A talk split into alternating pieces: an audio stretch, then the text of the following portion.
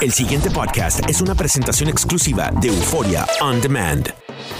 WKAQ 580, expertos en análisis y noticias, presenta a los licenciados Luis Pavón Roca, Carlos Díaz Olivo, en WKAQ Analiza.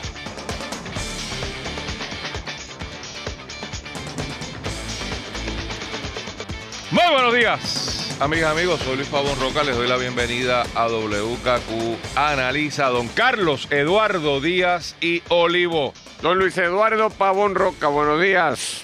Todo bajo control. Sí. Mira, déjame comenzar acusando recibo, y lo he ojeado nada más, no lo he podido leer, pero lo voy a leer, de un libro que tú me entregaste hace dos o tres semanas, con un título interesantísimo, La economía del autogestionismo empresarial, competitividad, solidaridad y democracia en la era de la globalización, del profesor economista Fernando Collazo, profesor de la Católica principalmente, aunque ha sido profesor en, en otros centros de formación. Y está muy bueno el libro, ¿viste? Lo, lo miré, eh, porque no solamente toca el tema teórico de, de los del, autogestionismo y, y el tema empresarial, pero va a modelos específicos como el Mondragón, como el de Yugoslavia y otros ejemplos, eh, inclusive aquí en Puerto Rico, de este tipo de modelo que nosotros que nos pasamos hablando de empresarismo, está obviamente una visión media de izquierda del empresarismo, ¿no? De, de la cosa cooperativista. Eh, esos modelos que son empresarismo. O sea, aquí, aquí se ha cogido la palabra empresarial y empresario Sí, sí, le han puesto se- una connotación. y se le ha puesto una connotación negativa y en realidad empresario es cualquier persona que se dedique a hacer algo. El, el- el- el Una modelo, empresa es una, es Una una, humana. estructura organizacional para ofrecer algo. para, para obtener unos metas y unos objetivos. Puede ser una iglesia. Sí. O sea, una iglesia es una empresa. Esa- eso es. Eh, una Pero unión es una empresa. Una empresa es una empresa. Eh, pero que, que en Puerto Rico tenemos esta mala costumbre de que se, como que las palabras les dan un, un spin. Yo no creo que sea en Puerto Rico, probablemente en todo sitio del mundo. Pero esta empresarial, eh, nosotros, obviamente, creo que somos de los que más defendemos el capitalismo. Pero no solamente así. lo- nuestro llamado es a que si usted tiene un proyecto, lo haga. Eh, y, y tiene que tomar las herramientas para hacerlo. ¿Qué modelo usted va a utilizar? Ese es su problema. Lo importante es que, la que haga las cosas. Así que eh, sé que está en, en, en, la- en Norberto González, eh, porque vi que ahí se presentó eh, hace, hace par de meses. Eh, se ve muy bien y muy buen muy buena edición, muy buen muy buen, o sea, el contenido y la presentación están muy muy chévere. Eh, bueno, yo estoy oyendo, déjame bajar aquí. Bueno, Carlos, ayer eh, la Cámara Legislativa eh, aprueba la, parte que ellos hubiesen tenido que aprobar del tema este del acuerdo del GDB, del Banco Gubernamental, con relación a Cofina. Yo te voy a ser bien honesto, yo no, Yo creo que es un segundo. Ya habían aprobado el del banco y aprobaron ayer lo de Cofina. Lo de Cofina, exacto, perdóname. Ti- Tienes, tienes razón. Este, acabo de decirlo incorrectamente. Yo no me voy a dar, no voy a poner a dar opiniones sobre el tema porque tengo que confesar que yo no voy a, o sea, e- esto está por encima de mí y yo no opino cuando las cosas están por encima de mí. Sí me preocupa que todos los economistas respetables que yo conozco están en contra de este deal. Eh, entonces eso me llama mucho la atención. Y, empecé diciendo eso porque, porque mi opinión se está basando más bien en, en lo que dicen estas personas. Y, y una de las personas que más me impacta es Antonio Weiss, que es, es el padre de promesa. Es la persona que bajo Barack Obama estaba en el Departamento del Tesoro manejando el tema de Puerto Rico. Y él junto a varios economistas respetables eh, dicen que esto no es un buen negocio. Entonces, quienes únicos están diciendo que es un buen negocio son los políticos locales, en quienes yo no confío, ni, ni les reconozco peritaje en el asunto. y la Junta, en quienes tampoco confío, aunque les reconozco peritaje. Fíjate mi, mi- mi- lectura. La Junta ha estado igual de politiquera que el gobierno local y ha sido un desastre en su ejecución. Pero tienen el peritaje, o sea, hay una gente técnica que, que se supone que sabe lo que tiene entre manos. De los locales no les reconozco ni peritaje, ni capacidad, ni credibilidad. Eso están descartados. Pero aquí están cogidos de la mano empujando este proyecto.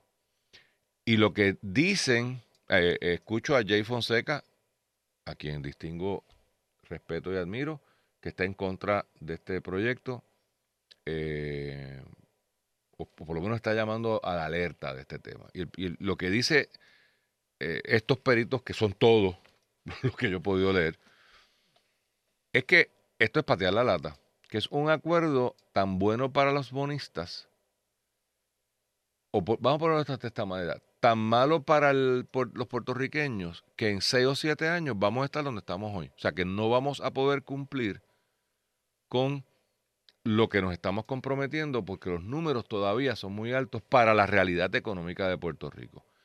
Y dicen ellos que llegamos, porque lo primero que yo me pregunto cuando oigo eso, pero ven acá, ahí está la Junta. Se supone que ellos son los maracachimbos en este tema. Y lo que están es diciendo que es que la Junta, al igual que el gobierno, ha sido muy generosa en las proyecciones de, de recuperación económica. Y que los números que están sustentando todo esto están inflados. Cosa que en este país a mí no me sorprende, ha sido la norma y es el patrón. Aquí todos los años, durante los últimos 60 años, se han inflado los números de recaudo, se han inflado los números de actividad económica para justificar unos números finales y poder tener un presupuesto que termina de escuadrar y cojo prestado y lo cuadro con un préstamo, con la venta de algo, etcétera, etcétera. A mí me preocupa porque, de nuevo, si pretendemos salir de este reguero en que nos hemos metido, con junta o sin junta, o sea, de reguero económico hay que salir. Porque yo oigo la gente, no, que hay que votar a la Junta. Yo puedo simpatizar con votar a la Junta, pero alguien dígame qué vamos a hacer con el reguero económico que tenemos. El gobierno sigue siendo muy grande, no lo podemos pagar.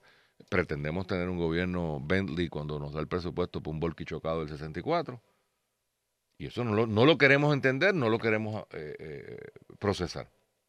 Entonces, Carlos, te manifiesto mi confusión un poco eh, sobre el tema y llamo a, la cautela, ya yo creo que un poco tarde, porque si ya el gobierno lo aprobó y la Junta lo aprobó y están cogiditos de mano, porque, y con esto termino, lo que está diciendo estos, estos señores es que cuando, señores y señoras, que cuando se tome esto como benchmark, o sea, aquí lo que va a pasar es que este acuerdo se torna en, la, en el cero, o sea, el resto de los acuerdos que están por hacerse, esto es como cuando uno transige un caso con una parte y hay más de una parte, pues esa primera transacción se convierte en, la base de toda transacción futura. O sea, ningún, ningún otro bonista va a aspirar a menos que los de Cofina.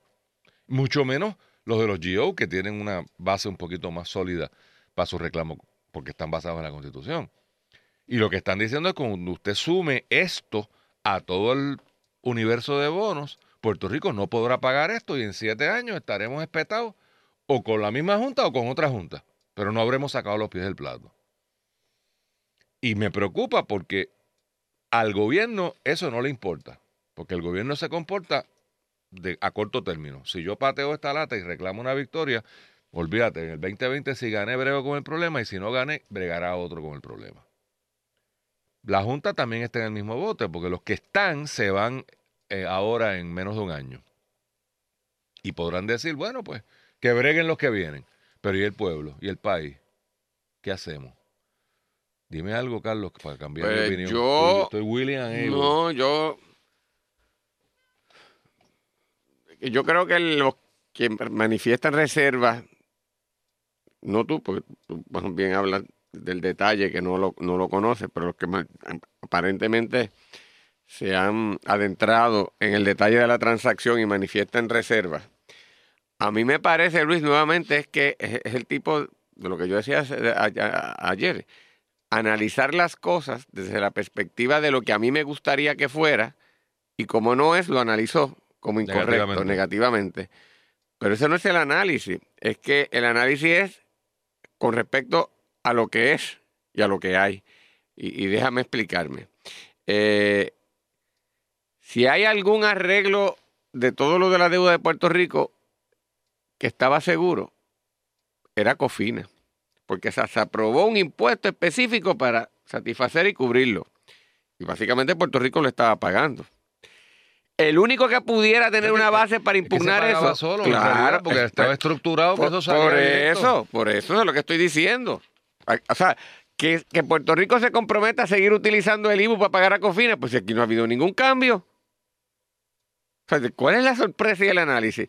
Quien único tenía base para cuestionar lo de Cofina, Luis, eran los bonistas de las obligaciones generales, que tenían un planteamiento constitucional, que planteaban que al estructurar un impuesto y sacarlo exclusivamente para los acreedores de los bonos de Cofina y excluirlos unos recaudos de impuestos que de otra manera ingresarían al, al Fondo General, estaba eh, menoscabando la garantía constitucional. Pero si esa gente no est- están dispuestos a vivir con esto, porque no he visto ob- objeción a eso, aparentemente eso está cuadrado con ellos. No hay más que decir. No hay más que decir porque ju- jurídicamente, si alguien estaba seguro, era Cofina. Pensar que Puerto Rico puede rechazar. Pero perdóname, Carlos, eh, Cofina no estaba tan seguro, estaba siendo atacado por los GOs, Pero eso es lo que te acabo de decir. cuestionando a su Luis, validez. pero eso es lo que acabo de decir. Pero esa gente de, los, de las obligaciones generales no están objetando esto. Ni lo están objetando ante el gobierno federal. Aparentemente lo ven con buenos ojos y algún cuadre tiene que ver con ellos. se van a montar en el mismo agua. Pues por lo tanto. no lo podemos pagar. O sea, No. eso no- lo, lo que tú estás planteando no, No, no, no. no, quita lo que. Lo de Cofi- lo de Cofina, lo de Cofina sí se puede, lo de Cofina sí se puede pagar, Cuando juntes los GOs, pero también se sacan de ahí. por eso. Pero la- la- el planteamiento que están haciendo no es si es bueno o malo, es que no se puede pagar. Bueno, O sea, que, hemos hecho un deal que al final del día vamos a estar Mi igual de amigo. descuadrados. mi amigo, O sea, es que, es que Puerto Rico no tiene opción, Puerto Rico lo tiene que pagar. Y ese no, bono y ese por impuesto, ¿ah? ¿Qué por ciento tiene que pagar? pues que es- ese, el, el- el- el impuesto sobre venta, como se estructuró, es todo lo que genere de ahí es para pagar a Cofina. De lo que sobre se puede usar para otras cosas. Pero Cofina está garantizado. Eso, o sea, con eso nunca ha habido duda. Entonces, yo pudiera tener. Sí. Pero, fíjate, pero fíjate, es que, uno, eh, a- aprobaron lo de los fomentos antes, el Banco Fomento. Ahí pudiera haber, pero. Pero los propios puertorriqueños que compraron esos bonos estaban en los cubiertos estaban de acuerdo con la transacción. Sí, sí, ahí- ahí Ahora vamos a los de Cofina. consenso. Ahora vamos a los de Cofina. Quien único, repito, que pudiera impugnarlo, desde el punto de vista con validez jurídica, es los, acreedores de las obligaciones generales. No lo están haciendo. ¿Qué demonios más hay aquí para cuestionar? Es decir, ah, que yo puedo teorizar, que es lo que tú me Pero estás la trayendo. política pública La puede no. cuestionar. De eso se trata la Mi amigo, estamos No, boca abajo y con las manos amarradas. Nosotros no controlamos esto por disposición expresa de nosotros mismos como estructuramos nuestra constitución y nuestra relación obligacional. Es decir, esto fuimos nosotros. O sea, entonces, ¿de qué estamos hablando? La no gente puedo- se pero la pregunta Lo que no voy es- Luis, no no, que es, vi- es que no es viable. Puedo- ¿Negociar un mejor negocio? No. ¿Por qué no? porque, obviamente no. ¿Por qué no? Porque obviamente ¿Dónde es que tú, está? tú me das... Bueno, yo no sé, la... ¿por qué no? Porque tiraron la toalla muy rápido los del lado de acá. O sea, Pues yo no, no sé. la- Yo no sé, yo tú no. estás hablando con una Si autoridad fuera- que me sorprende. bueno, porque yo te- bueno. Negociar es negociar. O sea, la- lo que están planteando es, se puede negociar un mejor deal. Sí. Y tú dices, no, no se puede. Ah, bueno, pues sabrás tú algo que nada más nadie sabe. Bueno, ¿dónde está? Bueno, porque no lo han negociado, porque tiraron la toalla. Pero, pero si son los porque lo que querían era el titular. O sea, porque Luis. no hicieron un esfuerzo adicional. Ajá. Ese es el planteamiento. Pero yo que- no estaba allí. Pero de no ¿cómo que no han hecho un esfuerzo adicional si llevan dos años peleando y hubo demandas y contrademandas y argumentos en otra? Obviamente se logró una negociación. La pregunta es, en toda negociación siempre cabe la duda de si pudo haber sido una mejor negociación.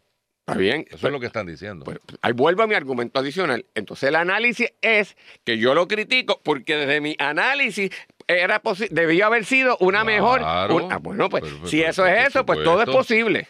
Pero yo lo que estoy diciendo, Sí. esa no es la realidad. O sea, pa- si eliminamos esa posibilidad, Carlos, nunca podríamos cuestionar nada que hace el gobierno. Porque siempre el gobierno está en el poder y siempre va a negociar Luis. y siempre va. O sea, uno Tú- lo que hace claro, uno, uno la puede analizar pública. eso en abstracto cuando el parque está abierto, pero aquí no está abierto porque hay un montón de cosas atadas, una serie de, de- de- de obligaciones constitucionales y jurídicas y uno postrado económicamente con, con una gente que hay que cumplirle. Correcto. Pero No, pero es que no es, no que no voy a pagarlo. No, es que no, voy a yo- yo no- pagar el plan- 25%. Antonio Weiss no está diciendo que no se pague. Antonio Weiss lo que está Sí, diciendo porque es que, Antonio White también responde a él otros, no- pero él también responde a otros intereses económicos. Tampoco es que, que- que está hablando de una, de una postura totalmente independiente. Y yo no estoy representando a nadie tampoco. Y me importa obligaciones generales y me pueda confiar. Ojalá no lo tuviéramos que pagar. Lo que, lo que yo estoy diciendo es, oiga, hay que bregar con los de Cofina, hay que bregar con las obligaciones generales y hay que bregar con los bonistas. Puerto Rico no puede, como alguna gente ha pretendido, y ese no eres tú, y no va a pagar nada y que se vaya para allá. Eso no es una así. locura. No, nosotros no tenemos ni la voluntad política, ni la determinación de romper con Estados Unidos, ni con las fuerzas del capitalismo, ni con eso. Eso no es. Pero es que aún los países más izquierdosos tienen acceso a financiamiento. O sea, el plantear, peor, Carlos, porque el que plantee que no se le va a pagar nada Nadie- bonito, pues sencillamente Luis. usted va a crear una isla sin financiamiento. Luis, nadie aquí ha presentado en el proceso de negociación un arreglo distinto a lo que se está negociando que satisfaga a todo el mundo. Esto es lo que ha surgido en donde los arreglos de los acreedores, incluyendo acreedores de Puerto Rico bonistas, han estado dispuestos a aceptar. Lo otro es una abstracción teórica sin fundamento práctico con los players, jugadores importantes, que son los que nos tienen las manos atadas. O sea, yo te digo, es, bueno, yo pensar lo que tú me dices y que puedo pelearlo y que, ¿sabes? Bueno, pues, pero nosotros no controlamos el Congreso, no controlamos esos acreedores, no tenemos capacidad económica, no tenemos voluntad política. Ah, bueno, si otro fuera la cosa, si aquí hubiera más capacidad económica, si tuviéramos una gente que está dispuesta a enfrentar a- a- al sector capitalista estadounidense y mundial y enfrentar al poder político de Estados Unidos y decir, pues nos vamos para el infierno y mañana somos independientes y comemos vidrio.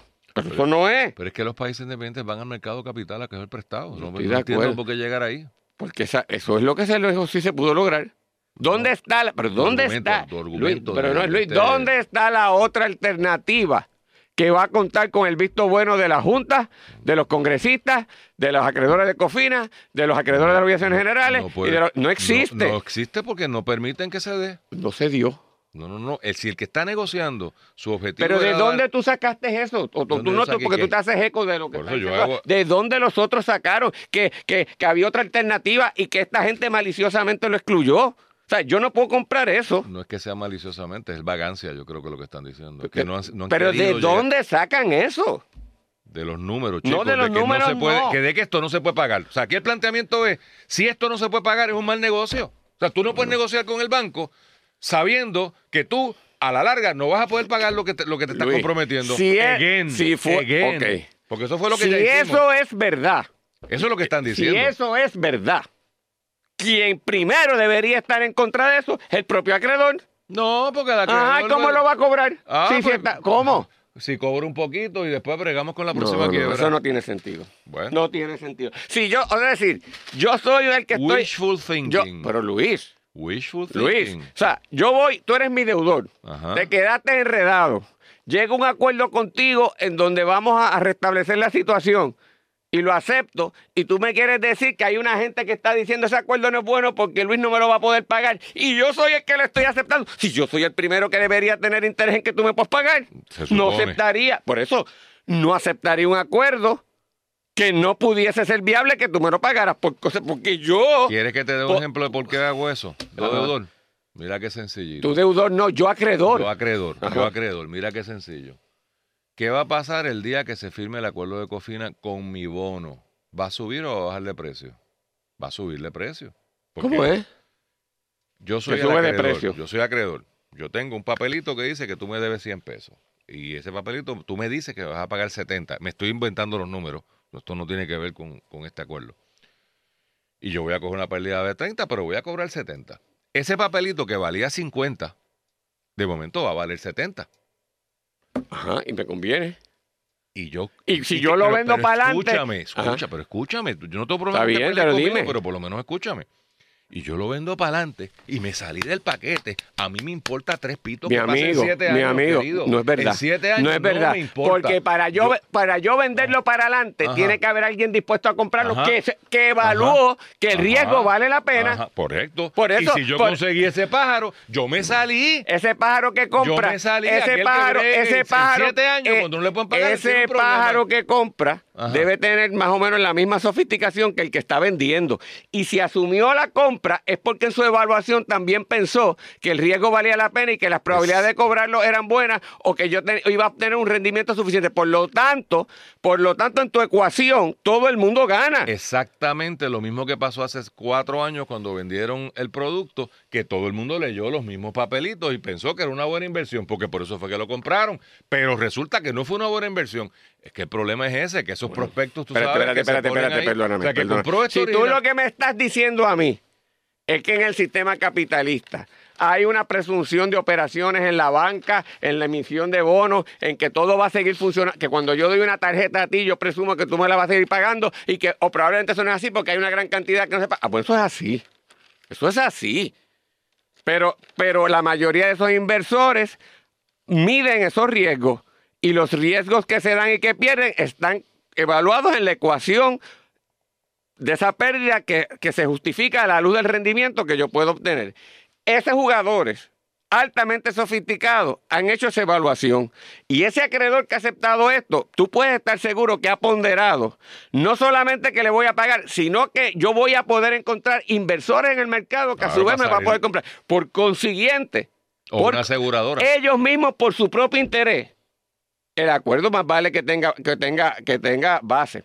Lo otro pensar, uno, que se pudo haber logrado otra cosa. Bueno, llevamos desde Alejandro García Padilla en su primer año, año y medio, hasta ahora, en ese proceso. Y eso no ha ocurrido. Y nosotros no tenemos, lo otro, que puede ser verdad, que antes no pagamos y peleamos hasta el último y ellos no tienen...